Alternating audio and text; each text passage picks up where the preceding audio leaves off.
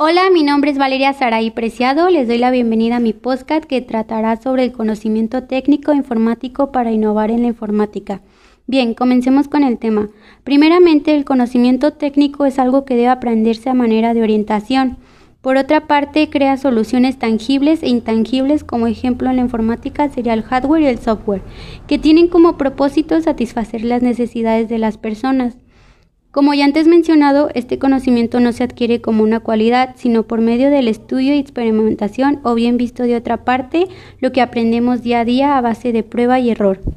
La información, en cambio, tiene dos tipos de datos, los datos procesados que pueden interpretarse de distintas maneras y los datos fijos, que estos no cambian y solo se interpretan de una manera. Bien, con esto concluimos el tema de hoy. Gracias por escuchar este podcast.